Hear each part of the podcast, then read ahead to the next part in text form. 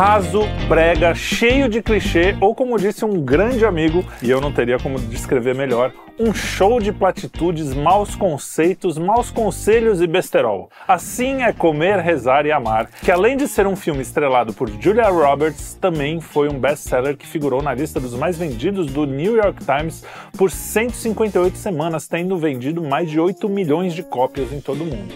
A obra foi aclamada pelo mesmo New York Times como um dos livros mais notáveis de 2006. Daí você já pode perceber o nível intelectual dos jornalistas que trabalham nesse que é descrito por Andrew Klavan como um ex-jornal. Comer, Rezar e Amar é um filme em que ao chegarmos ao seu fim, somos impelidos a aplausos, não pelo conteúdo, mas pela coragem dos que permaneceram na sala durante a execução. A única coisa que podemos extrair dessa obra tão memorável como uma sopa fria em uma noite de inverno é que ela realmente reflete o espírito do seu tempo. Pessoas perdidas tentando encontrar sentido em si mesmas, sem disposição para o sacrifício e com a profundidade de uma poça d'água em um dia de garoa. E é sobre este o que, que, eu posso dizer? Essa obra maravilhosa que falarei com Arthur Machado neste Cine Quinto.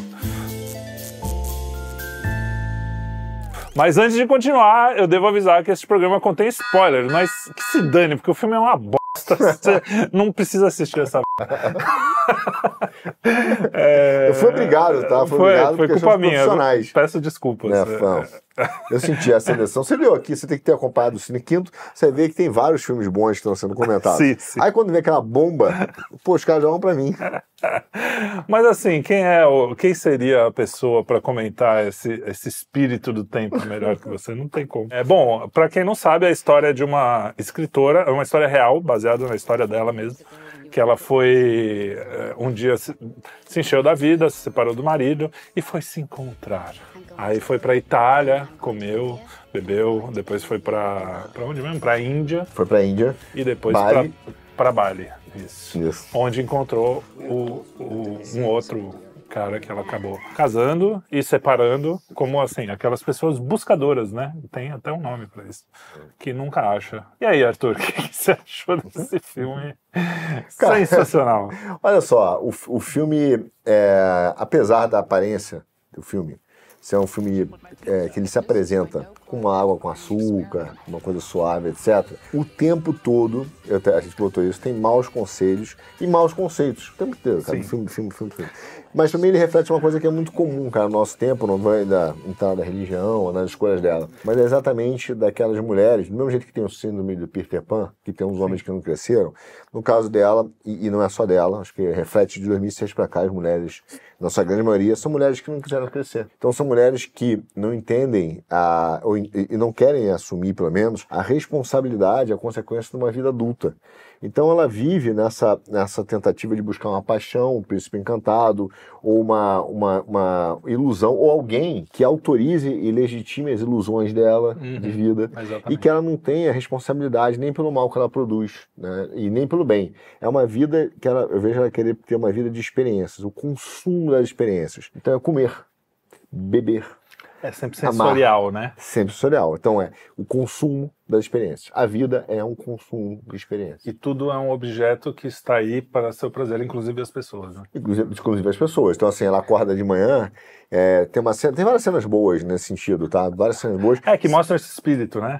Por exemplo, é, involuntariamente, porque eles querem vender esse estilo de vida, né? Não, o que quer mostrar é, que é legal. O filme está é, vendendo. É, te inspirar que para é. esse lixo. É. Então tem uma cena que, quando ela se separa, que o marido dela virou o próprio advogado, uh -huh. né? E ele não quer dar o divórcio. E aí ele chega e fala assim, cara, você não deu nem chance da gente conversar. Você nem me disse o que estava acontecendo. Você me acordou de manhã e falou, olha, eu não quero mais estar casada. E foi embora. E resolveu ir embora. E fazendo um paralelo, acho que também quando ela vai falar com a melhor amiga dela, que é uma negra, né, que é casada, é. a amiga dela fala, cara, como assim você vai fazer isso, né? Uma, também de maturidade. Ela dá bons conselhos ali para ela. É. Mas ela que ela começa a se justificar, dizer que que estava deixando o, o ex-marido feliz, que era para é. deixar ele feliz, porque isso é para o bem dele, né? É. tipo, é. é isso é, para te deixar feliz, pro bem, né? Isso mesmo. Então assim, é, é nunca eu tenho culpa, nunca eu tenho responsabilidade. Não é você, sou eu, né? Bom e velho, não é você, sou eu. Não é você, sou eu. Eu não tenho, mas, mas, é, mas é o contrário, pessoal. O homem assume a responsabilidade. Você não tem problema nenhum. Eu sou um problema. Ela não. Eu tô fazendo isso para te fazer feliz. Como se eu estivesse terminando com a menina, olha, eu tô terminando porque eu quero ver você feliz com outra pessoa. Mentira, um p egoísmo, entendeu? Então, assim, é, é, é, aquela mulher que não quer assumir a responsabilidade dos seus atos, de que ela, inclusive, produz sofrimento, de que ela tem é, decisões imaturas, que ela está perdida, não tem nenhum problema estar tá perdido. Não, entendeu? nós já estivemos, né? E, e, por isso que eu acho que é um filme que fez sucesso para os adolescentes. O adolescente adora. Por quê? O adolescente é exatamente aquele ser que está numa fase em que ele está virando adulto, tá com medo das responsabilidades que estão vindo para cima dele, que ele vai ter que escolher uma profissão, que daqui a pouco ele vai ter que cara, casar, daqui a pouco ele vai ter que pagar boleto, e ao mesmo tempo ele não quer deixar ter de ser filhos, criança. que é um, é um, assunto que ela é, levanta brevemente. Aliás, é o primeiro assunto que, que ela realmente é, fala, que ela fala assim, ó, o filho é como uma tatuagem na cara. Uhum. Você nunca vai se livrar disso. Então, quando você tiver, você tem que ter certeza que é meio ao, ao, mesmo tempo que é uma verdade, é sempre aquelas meias verdades, né? Uhum. Ao mesmo tempo que é uma verdade, é um, um filho é para sempre, um filho é, né? Existe algo ontológico no filho que vai ser sempre seu. É, só que se você for ter filho só quando você tiver certeza absoluta de que você está preparado, você nunca vai ter filho também, né? É, é um bom conselho para uma pessoa imatura, mas pô, se você for ficar esperando o dia que eu estiver pronto, não vai chegar um certificado, você tá pronto. É. Né? Aliás, o Ayrton Senna tem uma frase que é muito legal. Uma vez eu estava vendo um documentário dele, e aí ele virou e falou assim: o cara perguntou assim pra ele, quando você estava pronto para dirigir o carro de Fórmula 1? Ele falou: ah, quando eu terminei o meu primeiro circuito. Quando eu terminei, eu vi que eu estava pronto. Então você só percebe que está pronto depois, depois feito. nunca prévio. Então assim, eu tô pronto, não sei se estou pronto, eu vou ver. E você vai aprender sobre, no processo. Veja, cara, eu tenho filho, você tem filho. Uhum. Não é uma parada, você, você tem uma imaginação completamente diferente antes, é. durante. É pior e melhor ao mesmo tempo, né? É. Agora, cara, a pessoa que tem pânico de ter alguém dependendo dela, uma pessoa que tem pânico da responsabilidade de ter um filho, da dependência, então que dependa de você, é uma pessoa que não cresceu. É, é o problema do adolescente. Ele não quer ninguém dependendo dele. Cara, o que é ter alguém dependendo de mim? Né? Das minhas ações, da minha responsabilidade. Sacrifício. sacrifício. Então, ela, ela, é uma pessoa hedonista, cara, extremamente egoísta, que está tentando é, criar a partir de bons conceitos, né? O amor, é. a liberdade, o perdão, é o que a gente fala, que, que, é, conceitos cristãos fragmentados. É, até, até esse primeiro, o primeiro impulso dela é buscar a Deus, né? Ela fala, Deus, eu não sei o que, que, o que fazer, eu preciso de Ela sabe, a gente sempre critica aqui o cara que não, não acredita no transcendente, que isso faz falta, não sei o quê, mas nesse caso ela sabe que tem um transcendente, né? E ela busca isso. E eu acho que genuinamente, se bobear até hoje. Eu não tô, a gente está falando aqui, não é atacando a coitada que às vezes está perdida até então, hoje. É. Mas não é um. A gente sabe ver até pelo resultado. Olha só, quando, quando o Freud. É, o Freud errou muito, né? Mas eu vou tentando acertar alguns momentos. Quando ele fala, por exemplo, que a religião é uma projeção infantil, quando ele fala que a religião é uma projeção infantil, e que ele tenta dizer que é uma projeção da, do seu lado infantil querendo buscar um pai, existe um pouco dessa verdade. Não que Deus não exista, que ele existe, e sim, ele é pai. Mas existe uma projeção, sim, porque é tanto que Deus, até Cristo na Bíblia fala: Vinde a minhas criancinhas. Né? Então tem um lado, vem, vem com essa sua ingenuidade de quem não sabe o que fazer. Né? Ela se ajoelha ali e ela fala: Cara, eu não, não tenho capacidade de tomar decisões. Só que, ao invés de dizer o seguinte: Bom, então eu vou ouvir a Deus, eu vou tentar entender esse Deus de fora. O que, que para mim aparece nessa, nesse, nessa batalha? Ela ouve a Deus, né? ela pergunta, mas Deus é, dá uma resposta que é comum na vida das pessoas, que é o silêncio. Às vezes Deus, o silêncio de Deus é uma resposta, não para que você faça aquilo que você está perguntando, mas você aprender a esperar. Você ainda não está pronto para aquela resposta. Você tem a dúvida, acontece você está no colégio, né? Você, né? você não tá, então tem, tem um tempo de ainda amadurecimento seu para isso. O que, que, ela faz? Ela dorme no chão, mostrando que é coisa de criança. Né? Dorme no chão. E ela, infantilmente, o marido acorda e fala: Cara, vem pra cá, vem pra cama. Acho que não, essa foi na, na segunda é, separação. É segundo. Mas ela acorda Mas... de manhã, ele acorda de manhã, aí ela vira, ele vira pro lado e ela, de plano, ela fala: Eu quero me separar. Ou seja, não é uma decisão pensada, não é uma decisão que ela, cara, eu tô com essas dúvidas, é, vamos tentar. Que seja uma decisão é, tomada né, com orientação, tentar ter um padrão externo para melhorar a situação e resolver um casamento. Não, é totalmente impossível. Então ela toma uma decisão ali. Eu não quero ouvir Deus, eu sou Deus, eu vou ouvir meu coração. Aí, aí eu acho que tem uma chave que é bem no começo do filme, talvez a primeira cena, uma das primeiras, que ela fala o seguinte: é, Ah, tem uma amiga psicóloga que fala, falou com refugiados sérvios, sei lá de onde, os refugiados. E, pô, os problemas deles eram os problemas mais. Não era que ele passou fome ou que ele Uhum. teve problemas na guerra, era que o fulano de tal me deu um pé na bunda. Era os mesmos. Ela querendo dizer que eram os mesmos problemas que todo mundo tem, desde. Esse problema do afeto é um problema geral. Só que ela esquece que essas coisas também marcam as pessoas. Bom, fala com um ex-combatente de guerra, você vê que aquilo não é, não é assim, tão simples como Sim. ela pinta. Mas a primeira frase que o xamã fala para ela é o seguinte: você tem que parar de ouvir a sua razão e ouvir o seu coração, algo assim. Então, assim, é o puro. Não que a gente não tenha que usar o amor, o coração nesse sentido. Cristo fala isso, Deus, né? Que amar o- ao próximo é importante. Mas através, é isso que você falou. Não é só, ah, eu senti que acabou, eu vou embora. Não, vamos discutir, vamos pensar. Talvez seja um sentimento passageiro, talvez não seja, mas é uma coisa que você precisa elaborar. Se você sendo adulto, você vai falar, bom, não é todo dia que eu vou acordar achando que tá tudo lindo. Vão ter fases, vão ter desertos na vida, vão ter. E, e é isso que você falou ela não só dessa vez, mas todas as vezes que ela teve um relacionamento, inclusive os pós-filme, que depois eu descobri que ela separou do cara, foi namorar uma mulher, ainda teve essa coisa moderninha. Ela é bem espírito do tempo, né? Total. E, e depois a mulher, infelizmente, faleceu e ela ficou com um amigo das duas, assim, do tipo um cara próximo. Então é uma coisa meio esquisita afetuosamente. Ela é uma pessoa bem complicada. Cara, eu, né? eu queria fa- dar um pulo, se você permitir, um pulo lá no filme, para voltar ao assunto que você falou do xamã e até do coração dela, tá? Se você mora que ela, acho que eu- ela é atropelada É, pelo, pelo- cara, né? pelo- E ela tem uma infecção. Ah, ela vai num curandeiro, o xamã, o xamã manda ele pro curandeiro. E o curandeiro pega uma série de, de, de plantas naturais e fala, toma isso aqui que é melhor do que antibiótico. Veja, olha só, tem, tem um negócio que é muito legal aí. Primeiro, é, às vezes os curandeiros, aí tem uma sabedoria, muitas vezes o cara vira e fala assim pra mim, pô, Arthur, é, você sabe que eu gosto de lá várias religiões, né?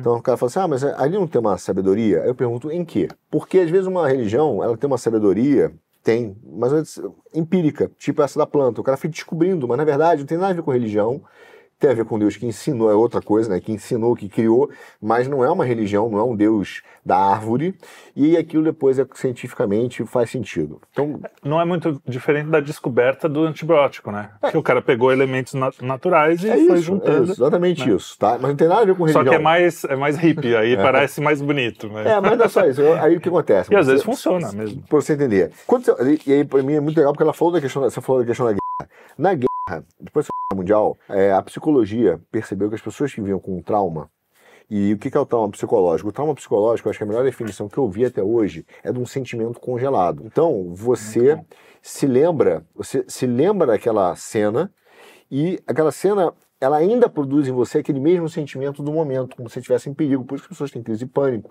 Porque o pânico é o, o- medo que está ali congelado, aquele trauma congelado, uma sensação que ela teve no passado, mas que se apresenta até hoje, muito embora aquele perigo não exista. Isso. Então é um sentimento congelado. E aí o que os caras descobriram? Que quando você tem um modelo de abreação, e o que, que é isso? É uma situação de extremo, um extremo tão grande, e foi o Pavlov o primeiro a fazer isso, cara, é, com um cachorro, inclusive, ele percebeu isso um cachorro, afogando um cachorro, foi- não foi só a saliva, ele afogou um cachorro, né?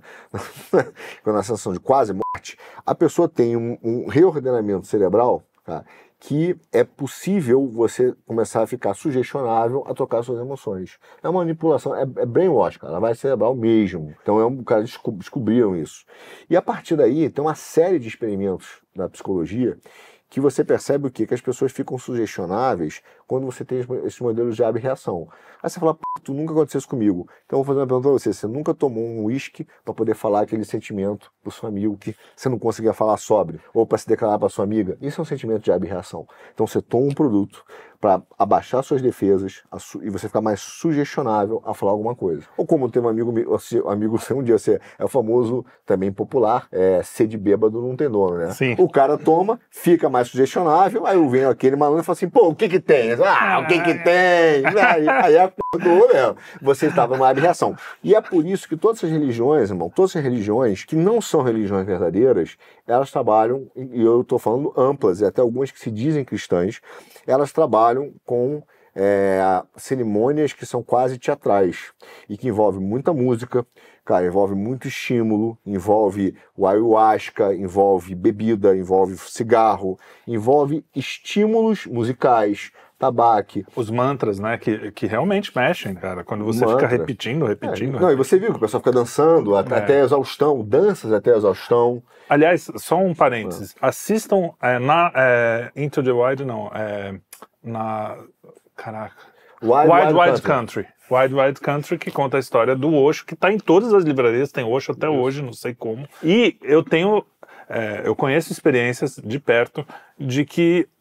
Porque o pessoal acha, ah, não, tá indo lá no, no centro de yoga, meditação e não sei o quê. Tem uns que fazem uns retiros muito loucos, que você fica sem comer duas semanas, você fica com é, todo dia é, palestra e não sei o quê. A pessoa já não come proteína porque é vegetariana, faz exercício a dar com pau. Quando você vai verificar qual é a forma científica mesmo de fazer uma lavagem cerebral, é Essa. exatamente assim. É. Então, assim, você fala, ai, os cristãos vão à igreja todo domingo para lavagem cerebral. Não existe, tecnicamente, uma lavagem cerebral que você vai todo Cara, domingo e volta para casa, para sua vida. Não acontece. Mas ali, nessas coisas, e tem muito mais no Brasil, em São Paulo. O Olavo já fala isso no Jardim das Aflições. Existe muito mais esse tipo de coisa do que a gente imagina e mais perto de Não, nós. é, é muito mais. E, e, por exemplo, é todas essas coisas que você falou, cara, é, exercício físico até exaustão, ou dançar até exaustão, é, privação de sono, privação de alimento, drogas, estimulantes. E aí você dá um prazerzinho, né? Que tem É, são, são para quê? Abaçar a sua, a sua, a sua sugesta, é, as suas defesas, você ficar mais su- sugestionável e o cara alterar suas crenças. E olha, cuidado, gente. Isso é, é é psicologicamente comprovado. Vamos usar agora, é positivista, mas. Ele, você consegue alterar radicalmente uma crença da pessoa. Se ela é direita, ela vira esquerda. Se ela é cristã, ela vira anticristã. Você altera porque você leva uma experiência de exaustão e estresse cerebral. Agora, veja, por que eu estou dando essa volta? Porque é a essência do que o xamã falou para ela. Ouça o seu coração e não a sua mente. Porque toda lavagem cerebral, para dar certo, ela precisa das emoções. Se você começa a questionar sobre aquele processo, ele não vai mais funcionar. Então você não ouça mais a sua razão, bote a sua emoção à frente da sua razão, do seu pensamento crítico e siga as suas emoções. Porque as suas emoções são subestionáveis. Inclusive, eu não estou falando só é, psicologicamente, não. Adam Smith, quando ele escreveu Sentimentos Morais, Teoria dos Sentimentos Morais, ele fala, cara, por que, por que você tem que ter um juiz imparcial? Um juiz neutro, né? Um juiz à, distância. Porque a justiça, ela só pode ser obtida através da objetividade e da imparcialidade. Porque se o cara for parcial, o cara tiver emoção, a emoção Primo, não é irmão, um bom né? Tipo, é, é, ou não então um bom ele guia. viu uma cena que ele se emocionou. É, e veja, cara, é difícil, porque se ele fizer um crime, ele vai ficar com Sim, pena. claro. Mas ele tem que tentar ser o cara mais frio, mais ausente possível da sua humanidade, inclusive. Ele tem que ver as condutas e não as pessoas. Ele precisa, as emoções são, são péssimas jogadoras. E, e o exemplo disso é, é o Cristo, né?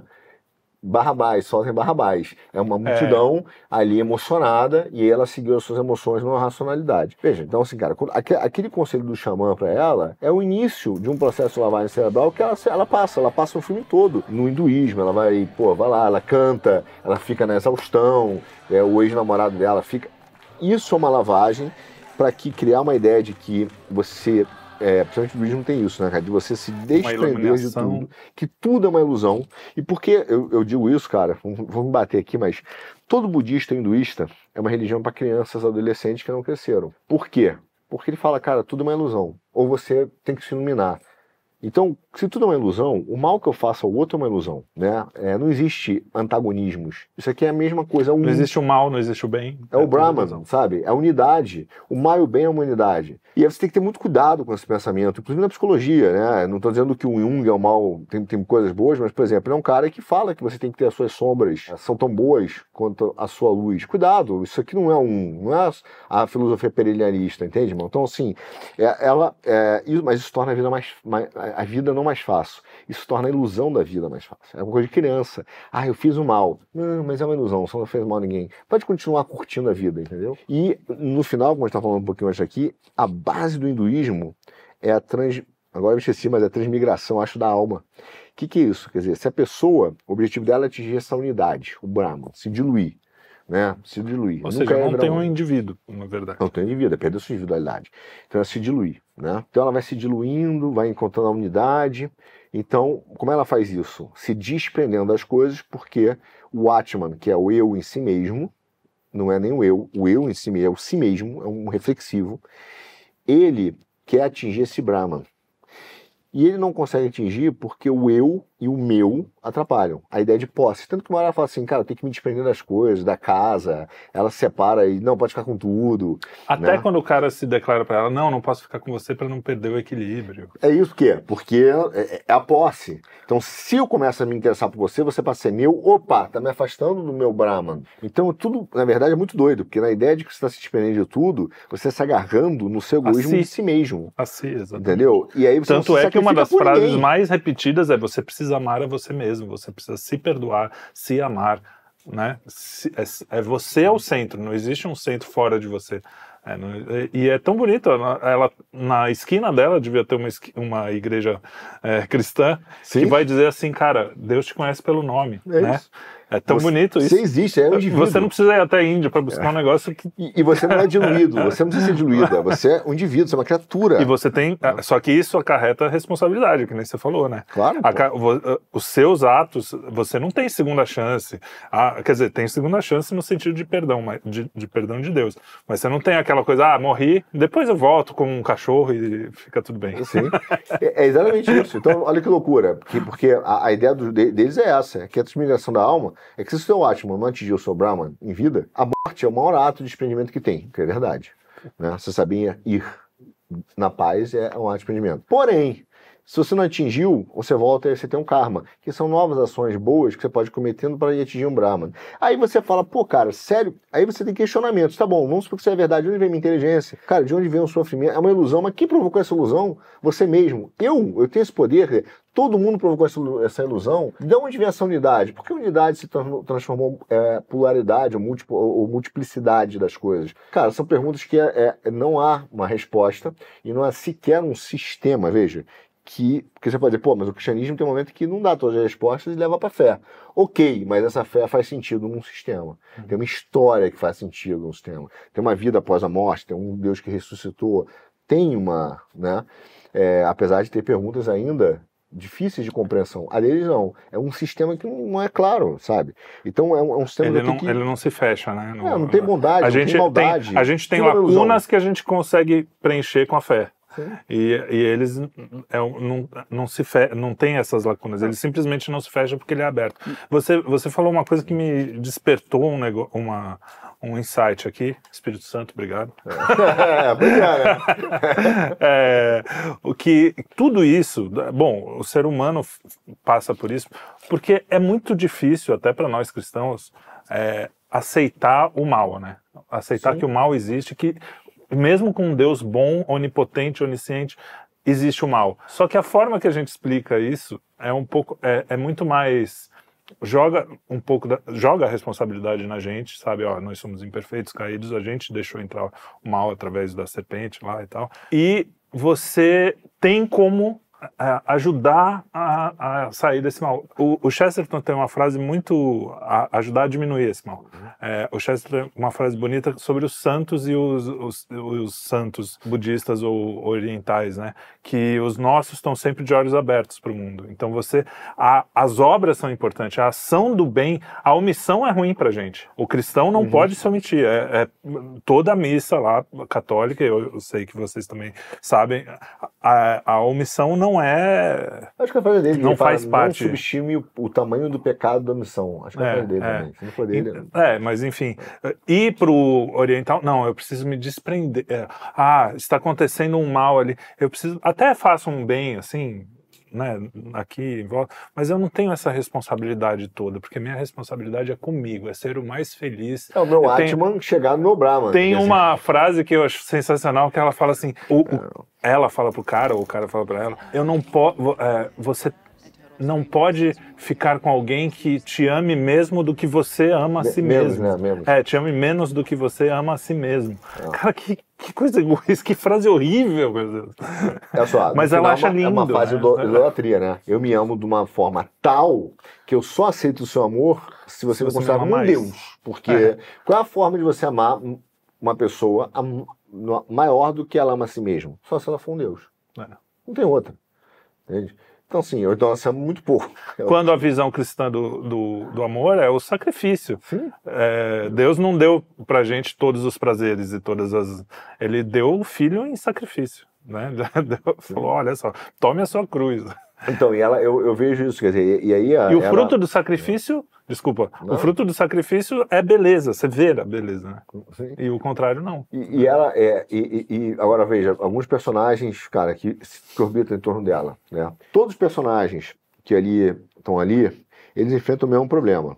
Então ela encontra um cara que está lá no centro hinduísta e tal, que, cara, tá lá tentando explicar para ela como esvaziar a mente. Ele claramente mostra que está muito mais avançado no processo do que ela. E aí, no determinado momento, ele vê que está com dificuldade, ele leva ela para uma, uma capela, né, um segundo andar de um lugar, e ele conta que ele tem um filho que bebeu, que quase atropelou o filho, o filho veio ele mal, aquela história do carro, né?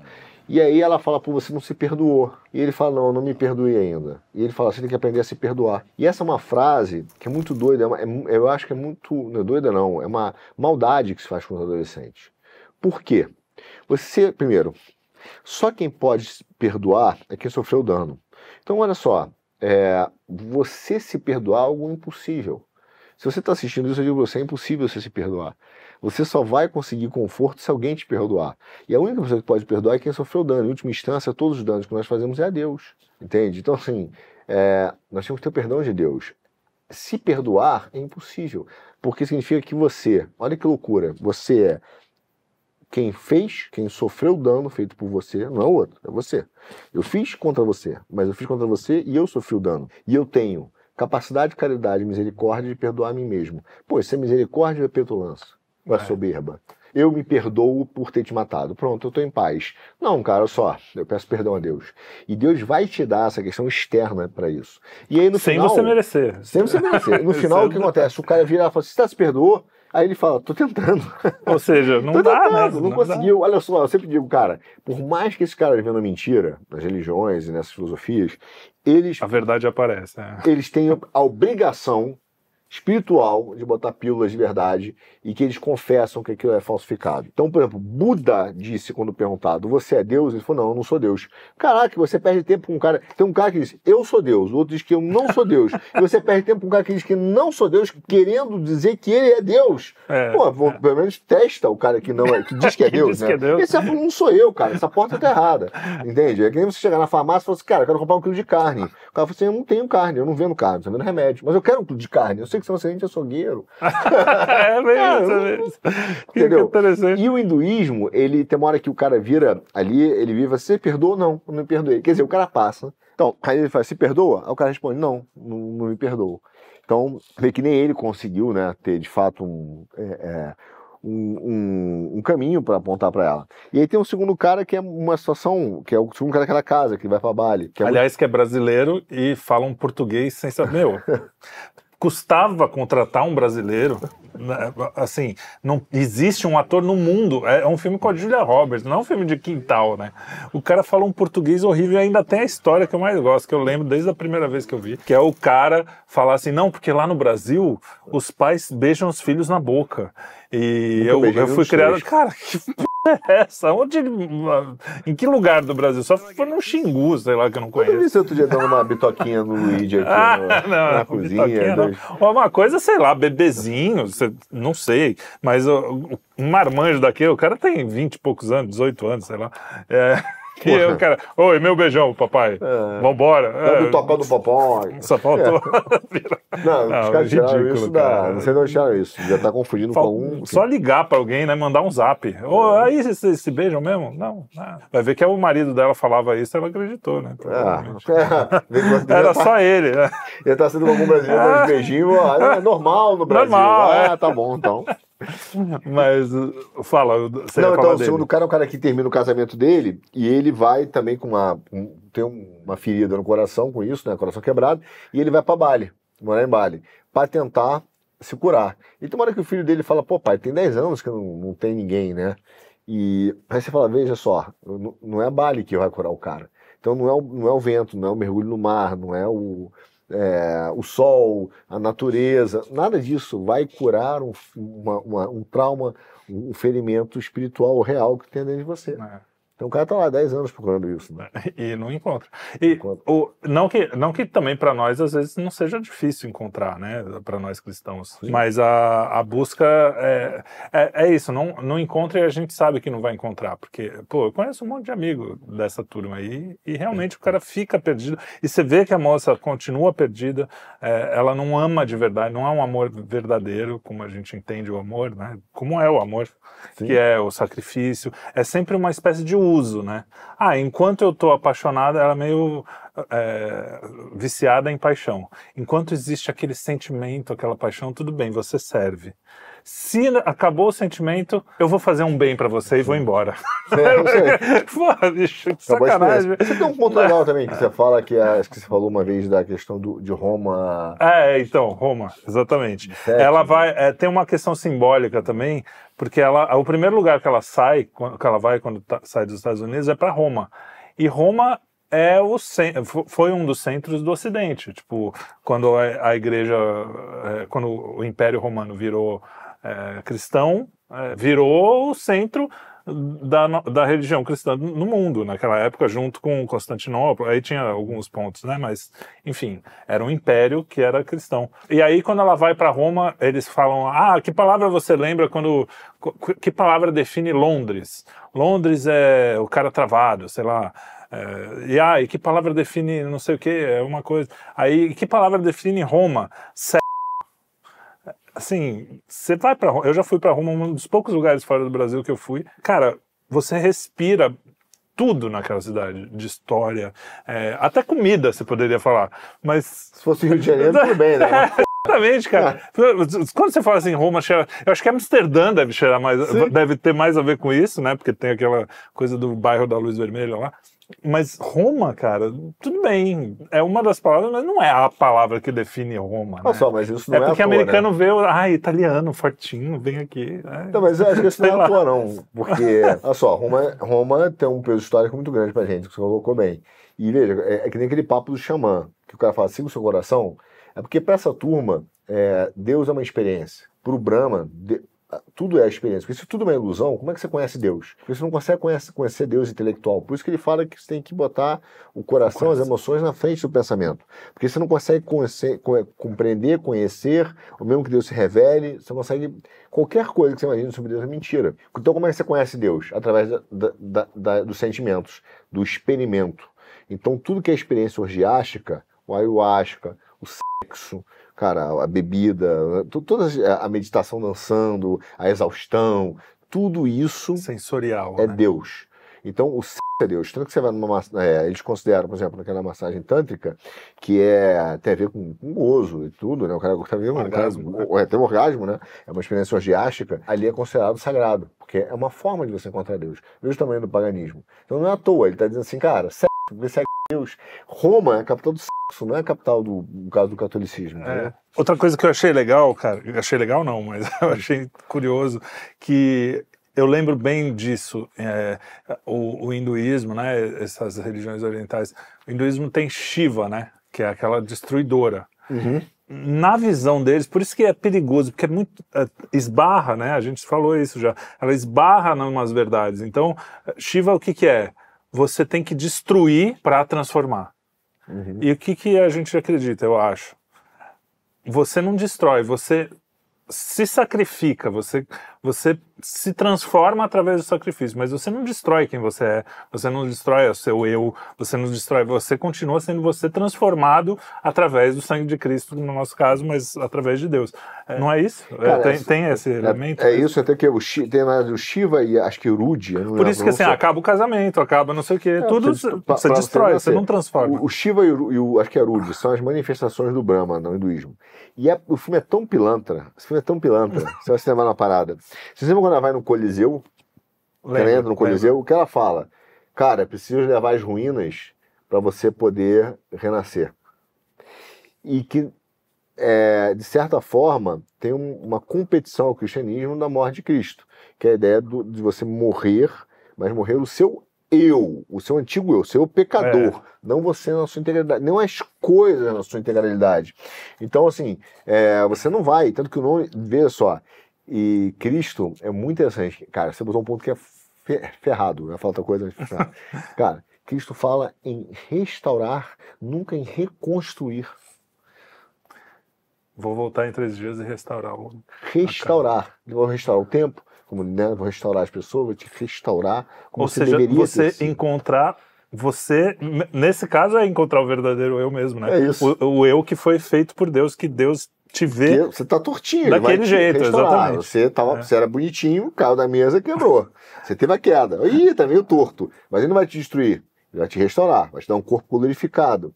Né? Então, se é um corpo que não é glorificado, você tem um corpo glorificado. Ela vai no. no ali no. Ashra. No Coliseu e ah, tal. É, ela vai no Coliseu e fala: não, eu preciso me destruir. Né?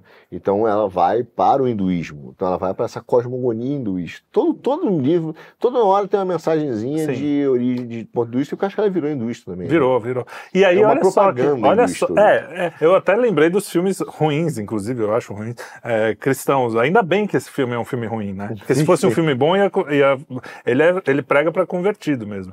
Eu, é... Ele prega para inocente. Para mim, você é adolescente, esse filme adora. Ah, sim, é verdade. Eu, eu falei, é esqueceu de crescer. Não quer crescer, verdade. tá com medo de crescer crescer. Então, uma saída, você não precisa crescer. Porque ele é tecnicamente é muito bem feito mesmo. Apesar de o roteiro ser ruim, a, a luz, eu, eu, falo, pô, parece aquele soft Emanuele. Sim, é. a, iluminação toda. Eu, eu acho tudo maneiro você conhece? Ah, você falou que sim? Quem? Como assim? Você nunca não, vi. É um amigo meu vi. que É, tá vendo? Alguém me contou. Você me contou. Não, mas teve to, toda a referência dos caras é de uma. É, são a plasticidade de, sensorial, né? De, de, conflitos que a gente tem, cara. A gente tem. Ah, como, como é que ela se liberta? Ela vira, ela libera livre dos preconceitos? Comendo pizza e massa. ah, eu sou adolescente. Agora eu posso tá, ser gordinha. É, é, posso ter um dia maior e tá tudo bem, é. entendeu? Cara, então assim, é tudo uma propaganda em cima do álcool com açúcar para fazer, para dizer assim, cara, você, você pode viver assim. Você pode fazer as pessoas sofrerem porque tudo é uma ilusão. E te caminhar para o hinduísmo, para um, um xamanismo onde você vai encontrar o amor da sua vida. É uma falsa promessa. E não vai, né? Porque ela não encontrou até o final. É, até hoje. não contam, né? No é. filme é. parece que vai para a ilha e, e pronto. daquela ilha lá do Felizes para sempre. Mas é o conto. Brazuca, o conto de rico, fadas. Lancha. Esse é o conto de fadas feminista perfeito, né? É. O homem tem um papel meio que subjet... Sub... É de se submeter ao, aos desejos dela toda vez, né? Porque ela decide quando começa, quando acaba todos os, os relacionamentos. É, ela é empoderada, não sei o quê, mas está sempre. Só que no fundo é isso que elas acabam conseguindo, porque nunca ter um, chão. Um, como do mesmo jeito que você não tem um Deus, você não tem uma família. É, tem outro. A quantidade de frases absurdas que tem. Que ela fala: é, você não precisa ser casado nem ter filho para ter uma família. Tudo é família. É porque. A vida é família. É a unidade. Só que, cara, você é família e é uma pessoa completamente instável, né? Uma pessoa que emocionalmente estável, é, até o resto. E, ai, não, mas a, ah, tudo é família, tudo é. Ou seja, se tudo é família, nada é família. Se é tudo é Deus, nada é Deus. Nada é Deus, porque é a unidade. Então tudo é uma grande mentira. Você não precisa ter família para ter família. Claro que você precisa. Entendeu? Mas, Aliás, mas é... necessariamente você precisa estar casado e ter é. um filho para. Vai, não necessariamente, mas é praticamente o, o que é uma família, né? Sim. É você ter, casar, se reproduzir, né? A família é isso. Ainda que não seja um filho. É... Que, que seja um filho adotado ou que seja um, né, o, sei lá, as, as, milhares de formas, mas dentro de uma estrutura que é isso, é, é as pessoas convivendo se, se eu, eu, não posso me embananar aqui porque pessoas convivendo pode ser qualquer pessoa, tem que ser um Sim. homem ou uma mulher. É, só, a, a definição de família é, Qual é a definição exata? É, é uma mulher... Corta isso aí, tá? Não, não, deixa, a definição é a definição romana, é, acho que é boa, é um homem e uma mulher que se unem a fim de procriar, é isso. Isso é uma família. Uma mulher se unem a fim de, de procriar. Então, aquele, a, a, aquele momento ali é o momento que uma nova família está sendo concebida. Por quê? Porque agora existe. Você saiu da casa do seu pai, aquela mulher saiu da casa do pai dela, e eles agora formam um uma nova unidade, formam um. Esse um, que, que, tanto fala, inclusive no casamento, é esse um, essa unidade familiar. É como se fosse a, é, a unidade da Trindade, que são três sendo um.